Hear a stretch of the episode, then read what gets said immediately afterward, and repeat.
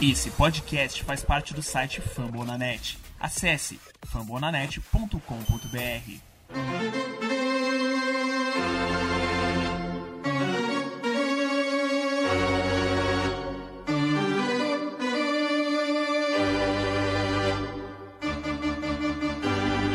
It's time for Dodger Baseball. Charged up, up, Let's go, Dodgers! Let's go! Another home run party. They, they just keep coming at you. Unbelievable.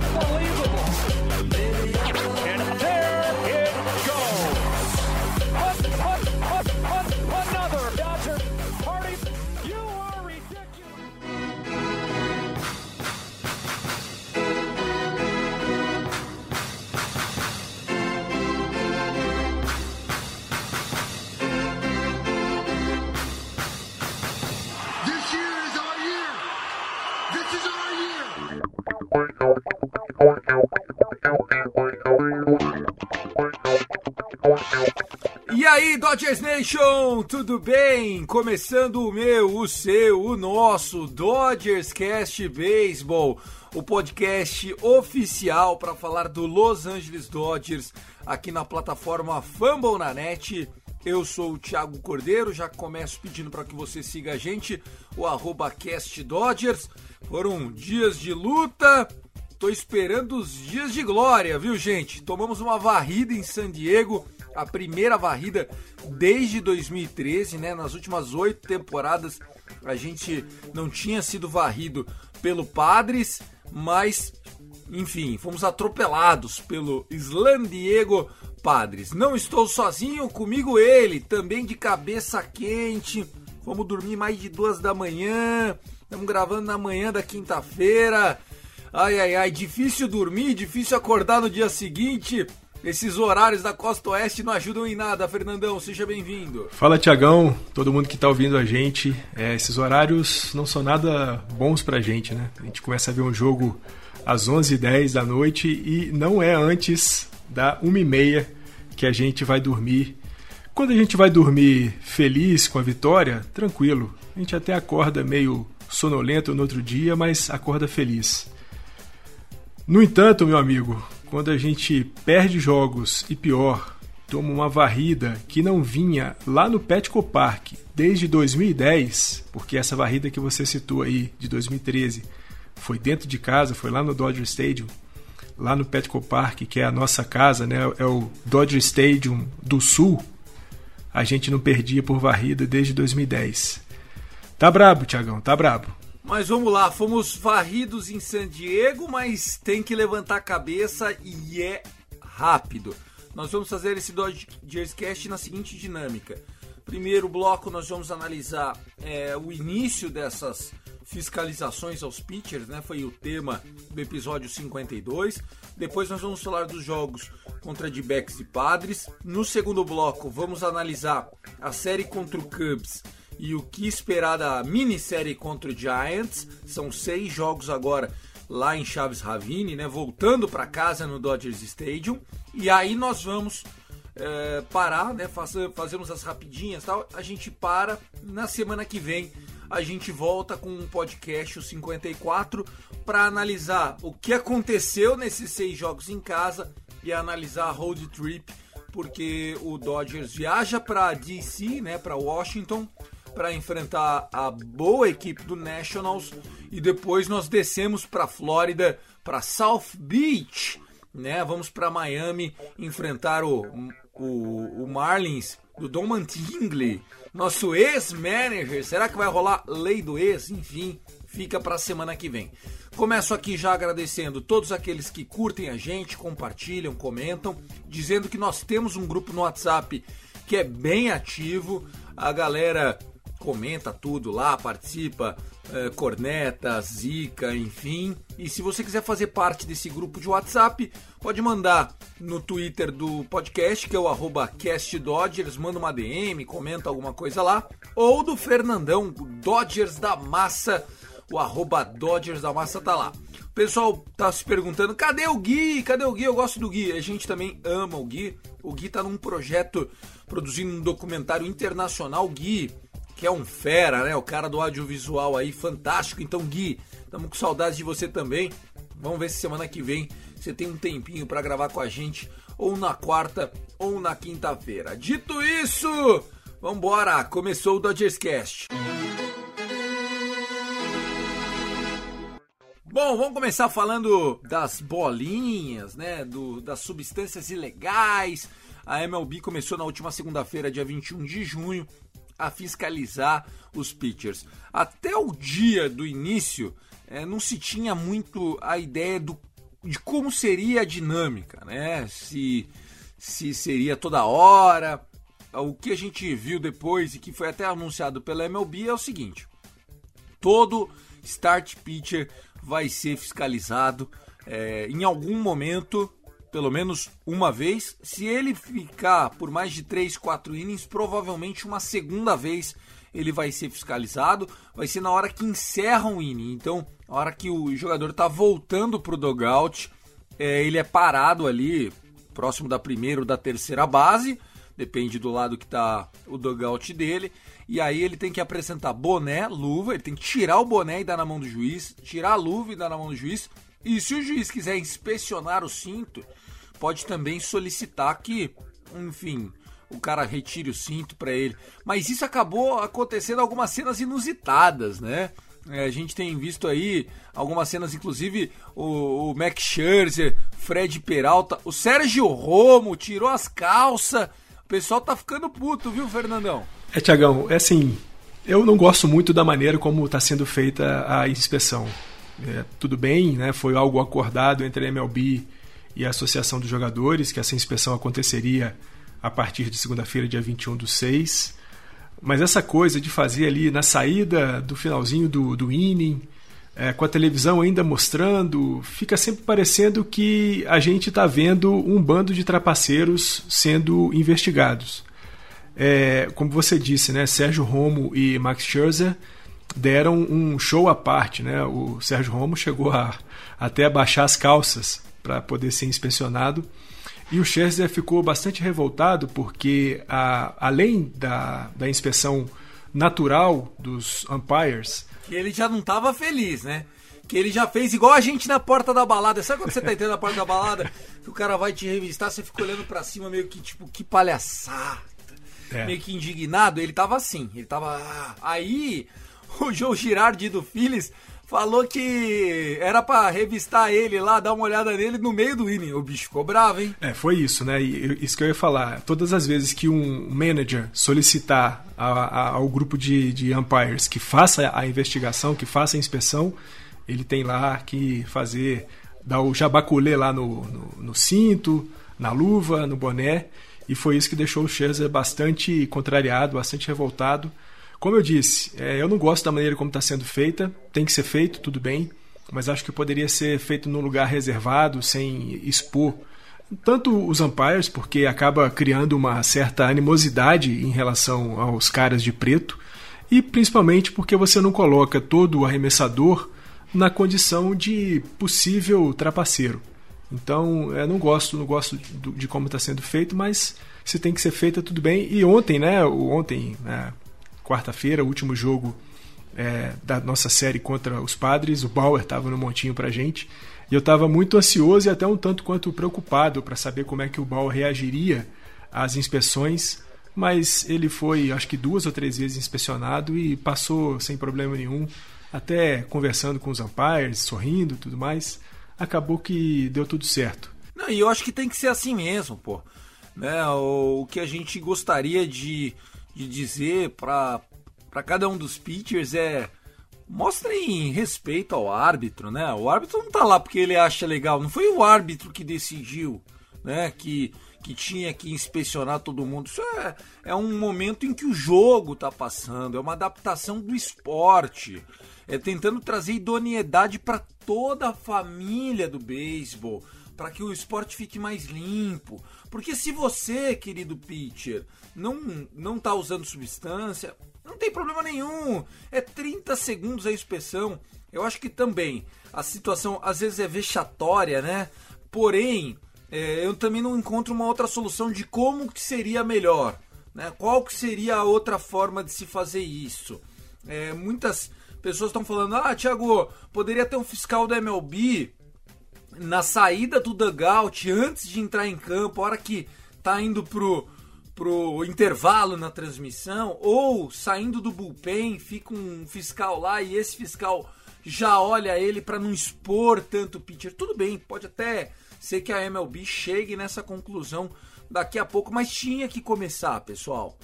O uso de substâncias estava nítido, né, Fernandão? É, estava nítido. A gente comentou isso já em alguns podcasts, né, sobre o uso da substância e o quanto ela altera o giro da bola e o quanto esse giro, né, a mais que a bolinha faz, é, inibe bons contatos, né, de rebatida. É, era preciso fazer alguma coisa, afinal de contas, a história começou como uma investigação que nunca se provou contra o Bauer e alguns outros é, arremessadores e evoluiu porque, de certa maneira, tanto jogadores de posição quanto alguns pitchers em situação de anonimato assumiram que usam a, as substâncias ilegais na bolinha. Isso era, a gente não pode dizer 100% dos arremessadores da MLB, mas a imensa maioria, quase totalidade dos arremessadores utilizavam algum tipo de substância na bolinha para melhorar a aderência e melhorando a aderência também favorecer o efeito e o giro da bolinha, o que para o beisebol, né, que é um esporte que vem sofrendo já há algum tempo aí de perda de audiência, de perda de, de, de fãs, é, um jogo sem rebatidas, um jogo sem home runs, um jogo sem ação, estava causando alguns transtornos para o Rob Manfred, para a MLB de certa forma, de maneira geral, e aí era preciso fazer alguma coisa para inibir o, a, a dominância dos arremessadores sobre os rebatedores. Vamos ver, né, daqui para frente, se a gente tem um aumento de rebatidas, tem um aumento de, de ação é, nas partidas, para saber se realmente é o lance da bolinha que estava inibindo é, as rebatidas, ou se de fato há uma certa dominância natural dos arremessadores em relação aos rebatedores na MLB.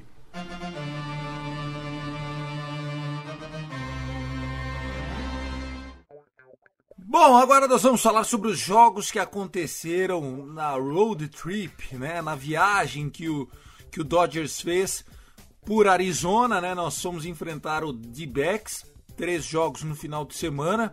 A gente gravou o último Dodgers Cast falando que nada menos que uma varrida no D-backs, o pior time da MLB, era aceitável.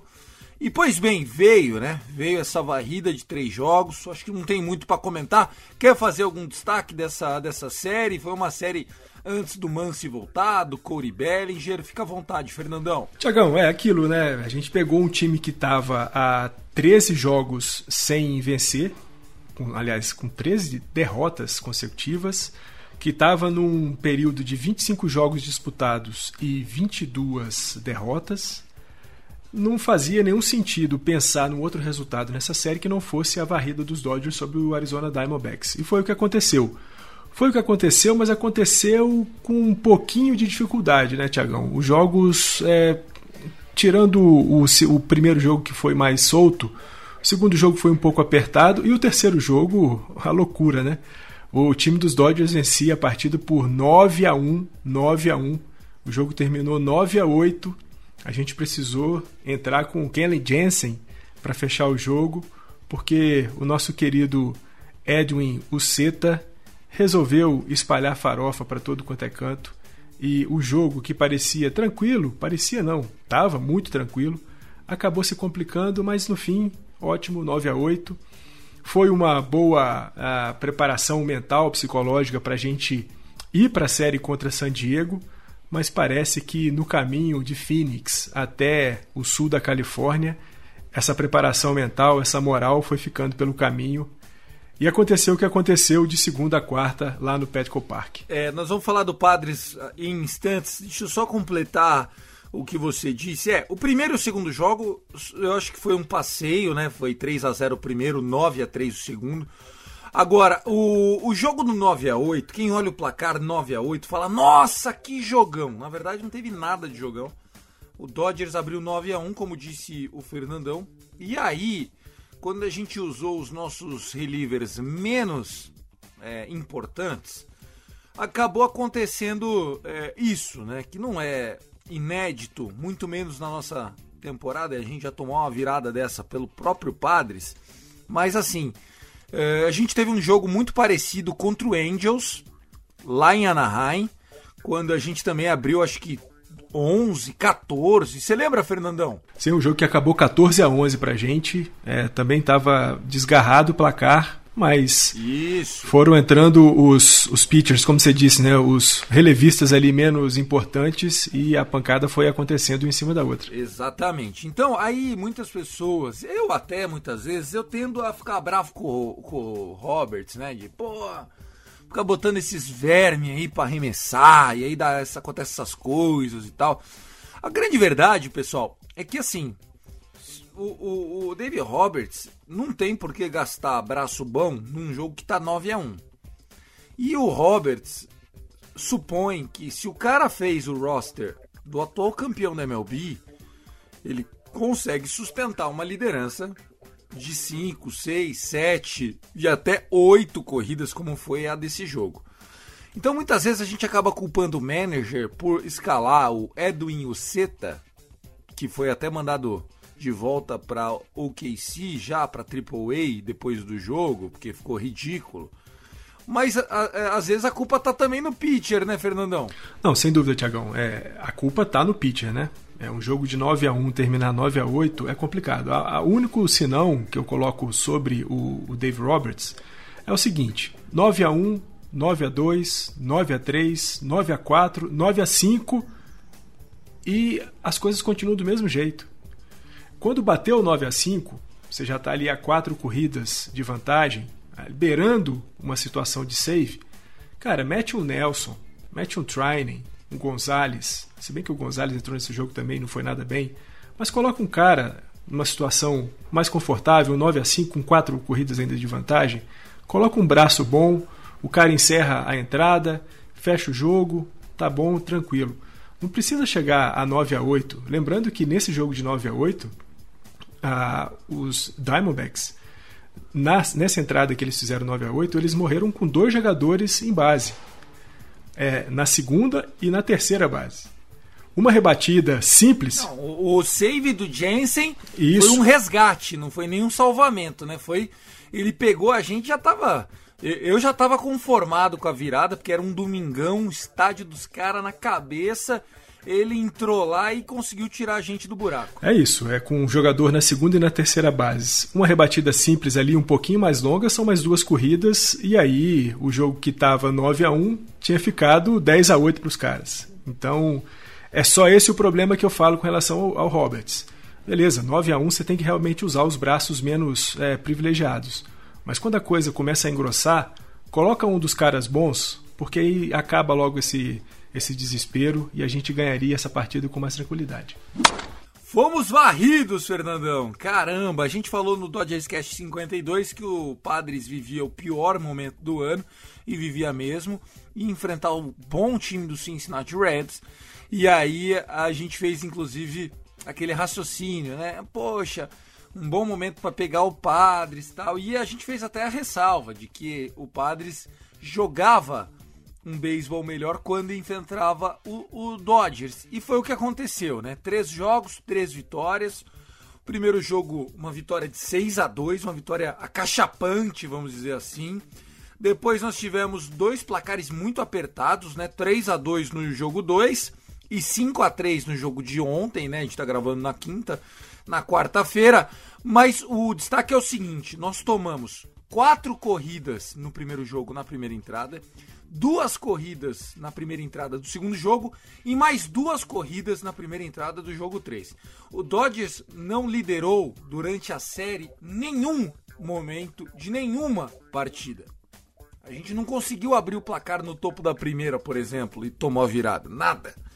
Nenhum momento nós fomos pro dugout com uma liderança. Na melhor das hipóteses, um empatinho ralé, chulé.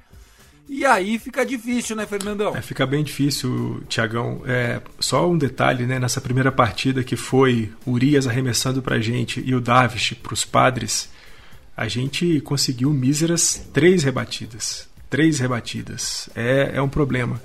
Eu me lembro que no Dodgers Cast 52 é, eu falei um pouco sobre a produção da nossa rotação é, nos últimos quatro jogos de cada um deles, né?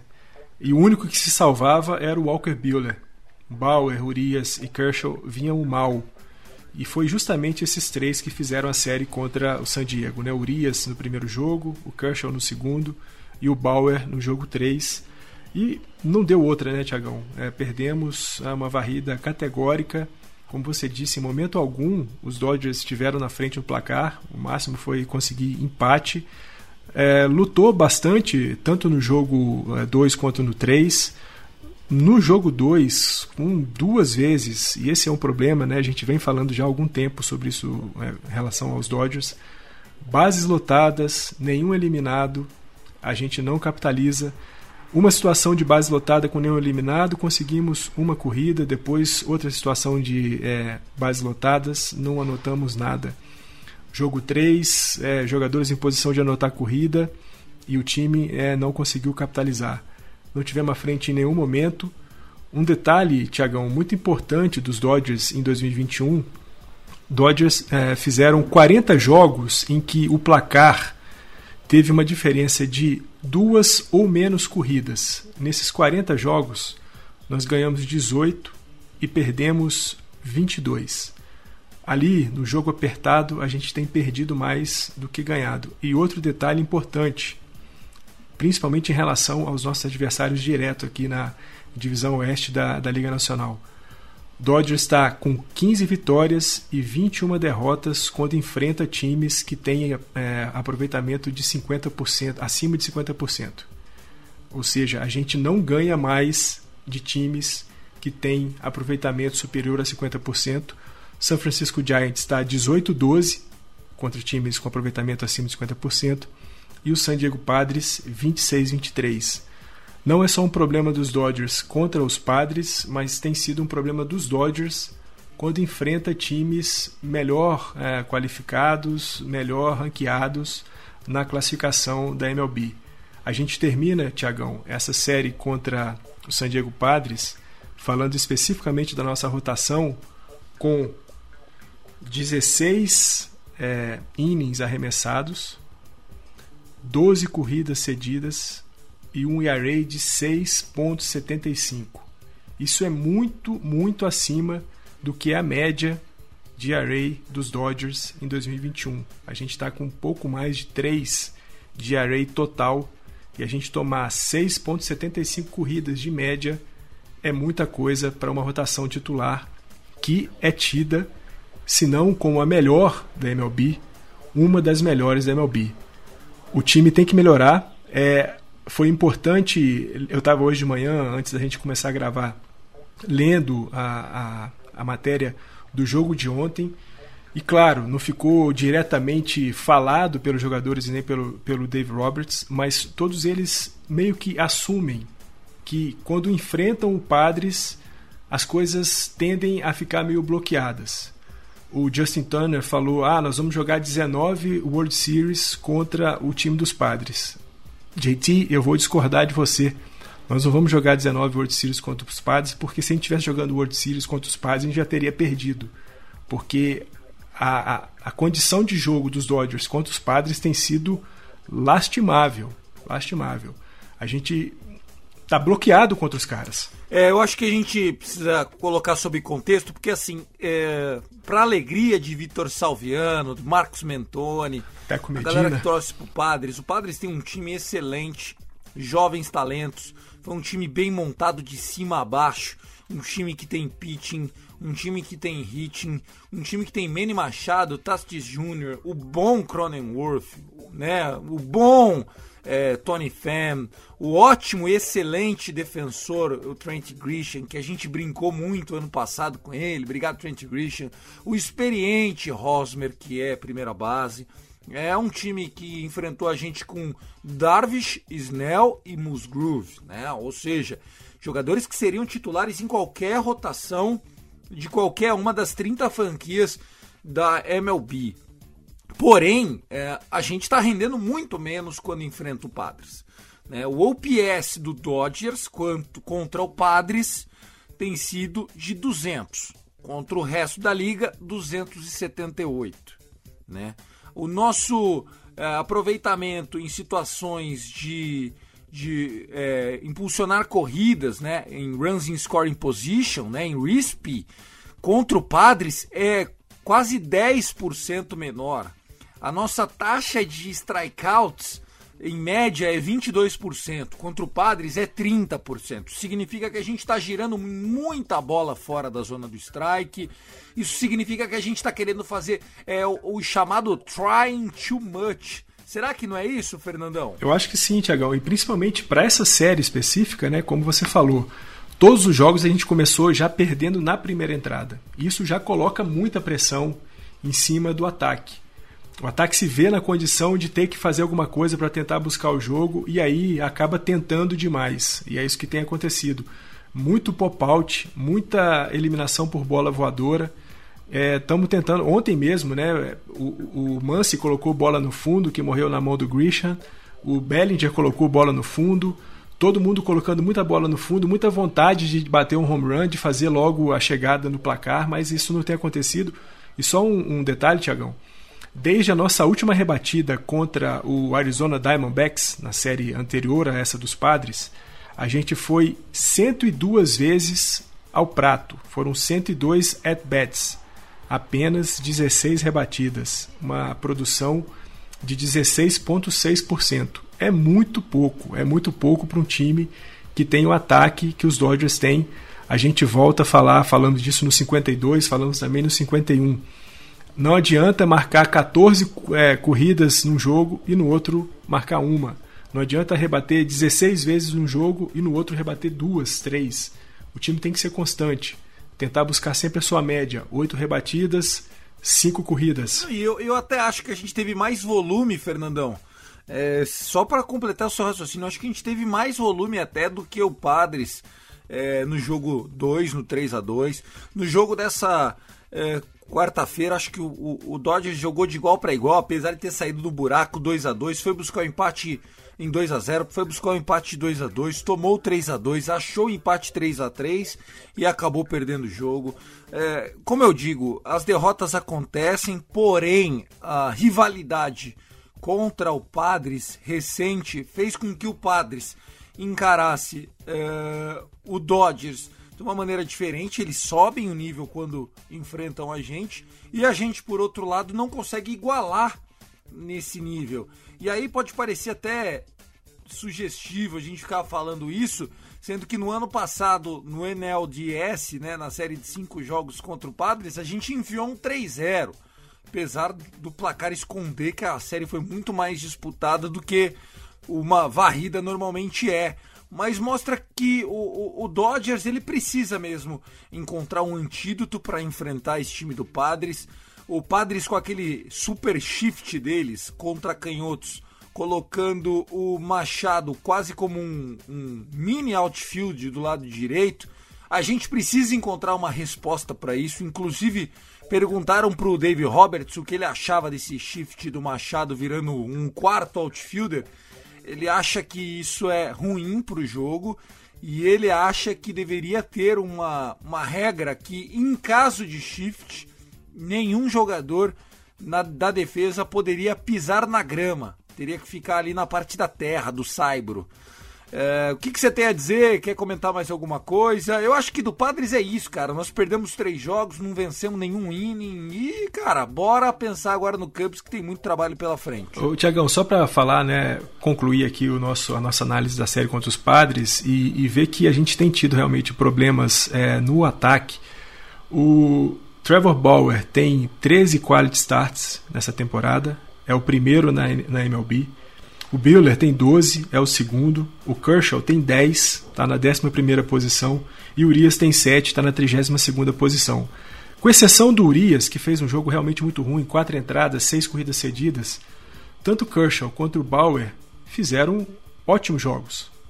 Tudo bem, é, três corridas para cada um, mas fizeram seis entradas, mantiveram o jogo ali sempre perto. Nós precisamos aparecer no ataque. E sobre esse lance do shift é bem agressivo em cima dos canhotos do, dos Dodgers, especialmente em cima do Bellinger e do Muncy, é, tudo bem, pode é estranho você pensar que um terceira base está jogando lá no outfield, mas eu acho que está na hora dos Dodgers começar a montar alguma estratégia para sair desse shift, porque isso todos os times fazem contra a gente. Isso não é obra só dos padres. A gente jogou contra os Cardinals, os Cardinals fizeram, a gente jogou contra o Washington, Washington fez, Miami fez. Contra os nossos canhotos, todos os times fazem o shift. Não, que todos os times fazem, fazem. É que quando o Machado, que é um dos melhores defensores da liga, Gold Glove, fica ali na, na sobra, jogando como, como o líbero fazia no futebol antigo, naquele futebol raiz anos 90, fica ainda mais difícil da bolinha passar, né? O Max Muncy mandou muito bem ontem, né? Em duas vezes, duas vezes o shift montadão lá e ele bateu a bola né, uma do campo oposto no gap ali. Eu acho que tem que fazer isso mesmo. É o que você falou, Fernandão. Sabendo que os caras vão fazer, pô, por que não treinar para sair dessa? A sua estatística de 16% da série contra o Padres, mais o finalzinho do jogo contra o d também assusta. E o que assusta é essa estatística aqui. Nós tivemos contra os starters do Padres esse ano 52 innings e 2 terços. 52 innings e 2 terços. E só anotamos 10 corridas. É muito pouco, pessoal. É muito, muito pouco. 55 innings arremessados contra nós e nós só anotamos 10 corridas. Então, se a gente não calibrar os, os, os, titulares, não só do Padres, como de qualquer um, qualquer time, se você não consegue acertar o, o titular, é difícil em muitas situações e chegar lá para virar o jogo em cima do bullpen. Né? Pode acontecer? Claro que pode acontecer. Mas você fica aí é, expondo o seu time ah, em uma bola longa, duas bolas longas, que foi o que aconteceu em todos os jogos, a mesma história, o mesmo roteiro, a mesma coisa, acaba é, tendo isso. Falamos de San Diego Padres aqui no Dodgers Cast.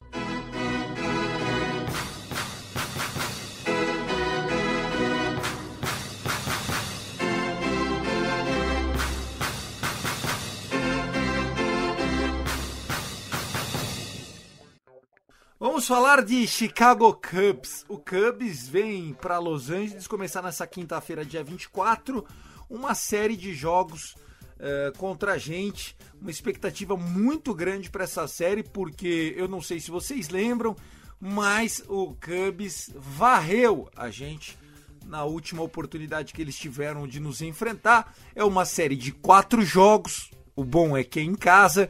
Primeiro jogo nesta quinta-feira, 11h10 da noite. Segundo jogo, é, 8h15 da noite. O jogo da Fox, né? Um jogo nacional da Fox na, no sábado à noite. E, e na sexta, que horas que é?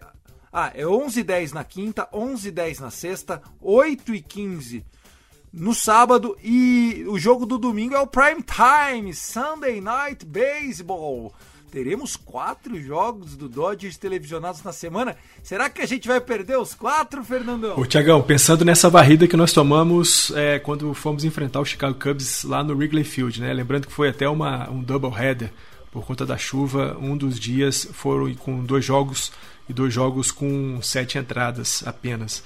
Varrida de 3 a 0 para eles. A gente vem de uma varrida sentida contra os Padres, a última série nada melhor do que voltar para casa e poder tentar pelo menos apagar um pouco desse dessa imagem ruim, tanto contra Padres, também contra os Cubs, aquela série que nós fizemos lá no Wrigley Field.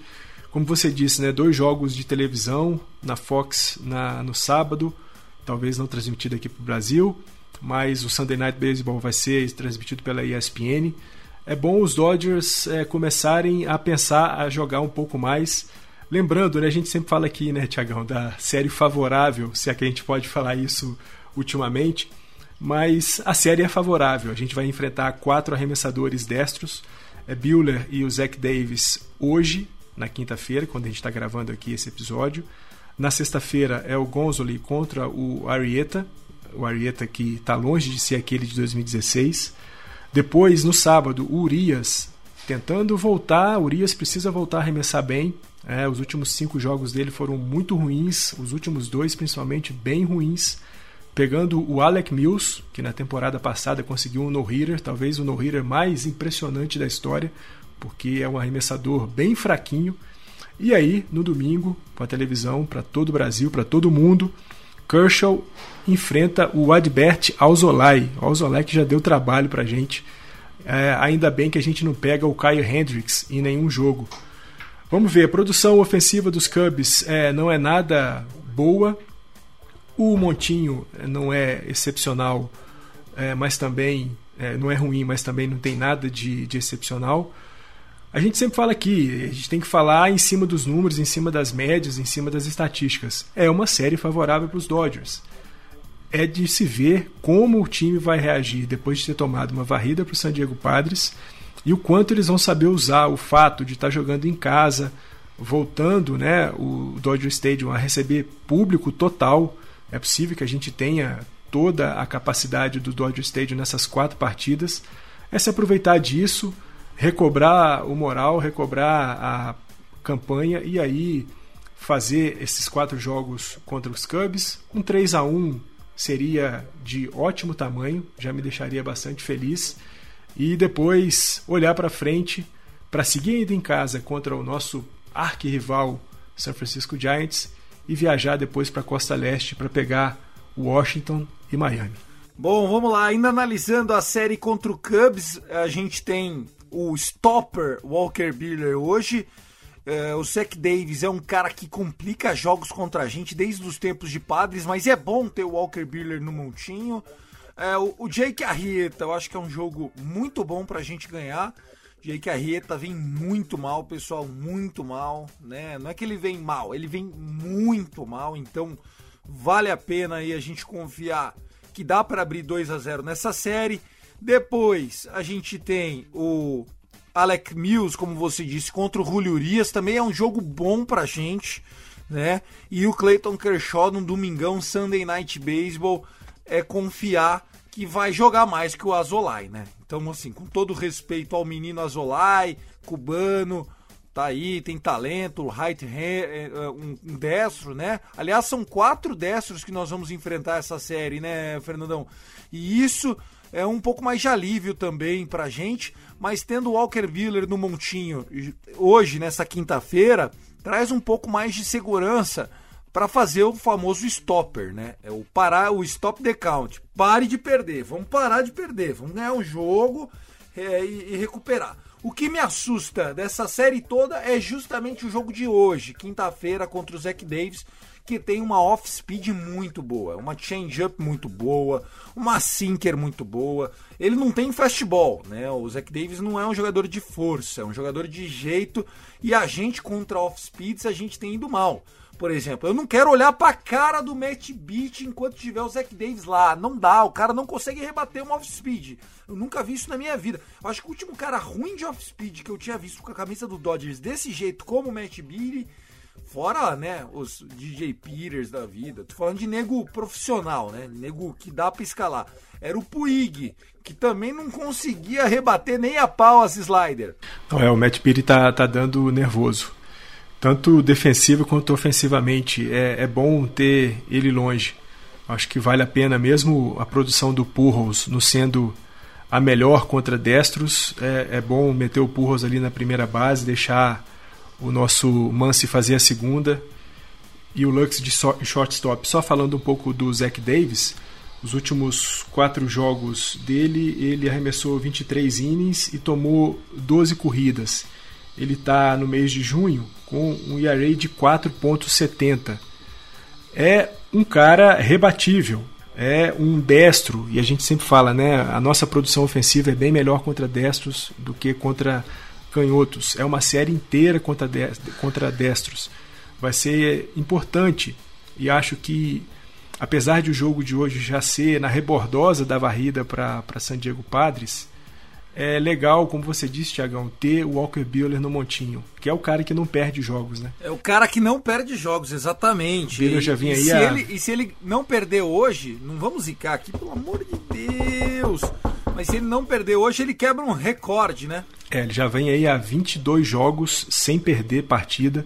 Nesse ano ele tá com 5 vitórias, nenhuma derrota. É, eu peguei muito no pé dele, assumo. Achei que ele estava fazendo um jogo meio preguiçoso desde lá do Spring Training, começo de temporada. Mas dos últimos 3, 4 jogos para cá, ele voltou a ser aquele Buehler safado, que tem muita gasolina no tanque, que bota a bolinha de 96, 97 milhas por hora. Uma off-speed também muito bem localizada, a bolinha de curva dele está voltando a entrar. Então acho que hoje, até porque o time não vai querer perder quatro jogos seguidos, depois de uma varrida contra o San Diego Padres, no seu primeiro jogo dentro de casa, já perder para o time do Chicago Cubs. É bom vencer hoje, é bom vencer essa série para trazer alívio e também manter o moral elevado, porque logo depois o que vem é o San Francisco Giants. Bom, já que você falou, vamos falar de São Francisco Giants. O Giants que tá quente, gente. Incrível. No jogo dessa quarta-feira, eles estavam é, numa partida empatados em 1 a 1 na nona entrada. Daí na décima primeira entrada fizeram 2 a 1 o Angels empatou 2 a 2 e aí eles meteram sete corridas no 12 segundo inning, ganharam o jogo por 9 a 3 né, o, o, o, time do Giants que ele é muito bom anotando corrida, mas ele é espetacular no ERA, né? Os starters então nem se fala, né? Desclafani parece que faz para me irritar, né? Ele tá mandando muito, Kevin Gaussman tá mandando muito. O Alex Wood deu uma queda de rendimento, mas continua mantendo o time vivo em muitos jogos. Uh, o time do Gabe Kepler vem dando muito trabalho, viu, Fernandão? E agora é aquela expectativa. O lado bom é o jogo é em casa. E outra coisa boa também é que nós vamos ter Trevor Bauer e Walker Buehler nessa série de apenas dois confrontos. Desclafani na segunda-feira, para me irritar, já falei, e Kevin Gaussman na terça. Os caras separaram o anti-punch para nós. Vai ser foice de gente grande, Fernandão. A briga vai ser grande. É, os duelos no Montinho que se afiguram aí são duelos muito legais de se assistir. É, Tiagão, abril passou, a gente falando, ah, não, esse fogo do, do São Francisco apaga daqui a pouco. Maio passou, o fogo não apagou, e junho já está chegando no seu fim e São Francisco Giants segue liderando a divisão oeste da Liga Nacional, 48-26. A gente está quatro jogos atrás dele. É fundamental a vitória nessa minissérie, né? São só dois jogos. É importante se a gente mantiver essa pegada aí de quatro jogos de diferença até a série contra o, San Francisco Giants. Vencer os dois é importante porque você corta a liderança deles para duas partidas apenas. E a gente ainda vai ter no mês de julho uma série de quatro jogos contra eles dentro do Dodger Stadium. Então é, é importante manter as coisas ali próximas. É como você disse, Tiagão, os caras estão é, rebatendo muito e no montinho, cara, Kevin Gaussman e o Anthony Desclafani estão demais. O pobre coitado do Gaussman só tem um azar. Ele arremessa na mesma liga que arremessa o, o DeGrom.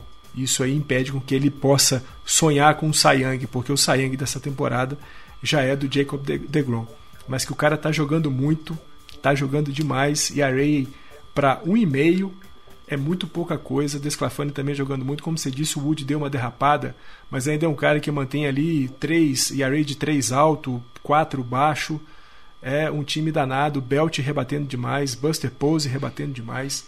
Brandon Crawford jogando muito, muito. Brandon Crawford, que sempre foi um defensor, um shortstop defensor maravilhoso, resolveu agora em 2021, já no seu ocaso de carreira, rebater também muito. Então é um time que o Farhan Zaid, o nosso ex-general manager, é, colocou a mão ali e deu empolgação para os caras lá. São Francisco é um time de fato e definitivamente para ser olhado em 2021. Bom, pessoal, minha rapidinha é voltando um pouco para a série do San Diego Padres, do Dodgers, né? Nós tivemos três jogos lá com casa cheia. Aliás, o beisebol com torcida é outro esporte, né? Muito legal, muito legal mesmo. E a minha rapidinha é para um depoimento que o David Vassé eh, deu para a gente, né? Eu ouço o programa de rádio dele, o Dodgers Talk, todos os dias. E depois do jogo de terça-feira, é, o segundo jogo da série que a gente perdeu por 3 a 2 ele falou o seguinte: Bom, pessoal, olha, eu venho para esse estádio há 10 anos, né? E ele vai em todos os jogos, porque ele é o repórter da transmissão esportiva do Dodgers, então ele tá lá todos os jogos. E ele falou o seguinte: é a primeira vez em 10 anos que eu tô acompanhando essa série que eu vejo a torcida do Padres maior do que a do Dodgers no Petco Park. Só aí você tem uma ideia do tamanho do nosso time, né? A gente chega na casa do adversário e bota mais torcedor lá do que o, o time da casa. Isso a gente tem visto com frequência em muitos estádios, né? E, e, o Dodgers, se não é maioria, pelo menos a torcida se faz muito presente. Na segunda-feira, eu achei que a gente estava muito bem lá, com muito torcedor azul. Na terça-feira, que foi o dia desse depoimento, eu ainda achei que a gente estava brigando de igual para igual, embora os, os gritos, os chants de LA tivesse mais alto. Agora, na quarta-feira, tinha realmente mais torcedores do Padres. Na hora do home run do Cronenworth, aliás, o segundo home run dele em primeiro inning da série, né? Ele bateu três home runs na série. É, eu achei que a torcida do Padres realmente parou de vender ingresso para nós, viu? É, ô Tiagão, é isso, né? A gente não chama o Petco Park de Dodger Stadium do Sul à toa, né? É, sempre foi historicamente mais torcedor dos Dodgers por lá do que dos Padres. Isso mostra duas coisas, né? Primeiro, a gente ter muito torcedor na casa do adversário, mostra o tamanho do nosso time, o tamanho da torcida. Os Dodgers é um dos poucos times da MLB que tem uma torcida organizada, Pantone 294. É uma torcida que viaja os Estados Unidos inteiro, onde o Dodgers vai, os caras vão atrás. E mostra também o quão importante o, e o quão empolgante foram os movimentos do San Diego Padres para fazer um time que pudesse brigar por alguma coisa. É, esses torcedores não se tornaram padres é, da noite para o dia. Só não tinham a empolgação que esse ano eles têm. É legal, é, é muito importante para o beisebol, é muito legal ver uma divisão como a nossa, a oeste da Liga Nacional, sendo disputada cabeça a cabeça por três times, com três times que têm plenas condições de chegar a, na pós-temporada.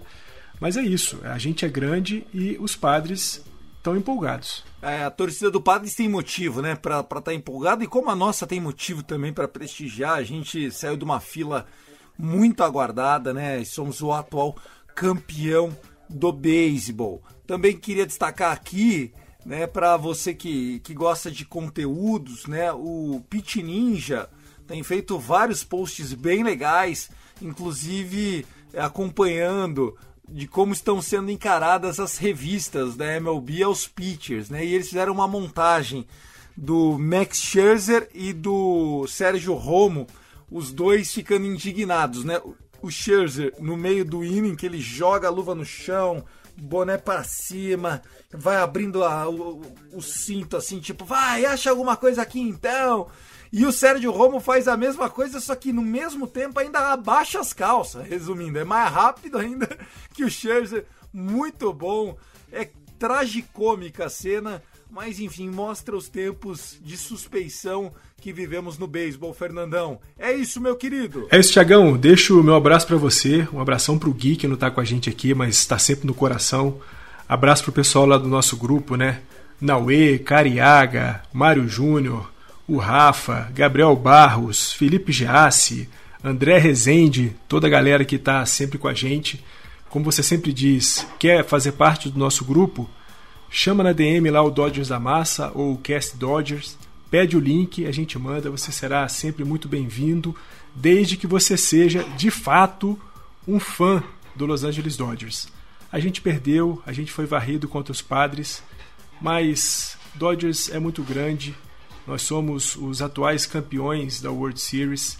Vamos em frente, Let's Go Dodgers. Let's go Dodgers. É isso aí, pessoal. A gente vai ficando por aqui, então avaliamos as duas próximas séries. A gente tem day off na quarta ou na quinta. A gente vai tentar fazer com que o Gui participe com a gente do próximo episódio. Então, se não sair na quarta, sai na quinta.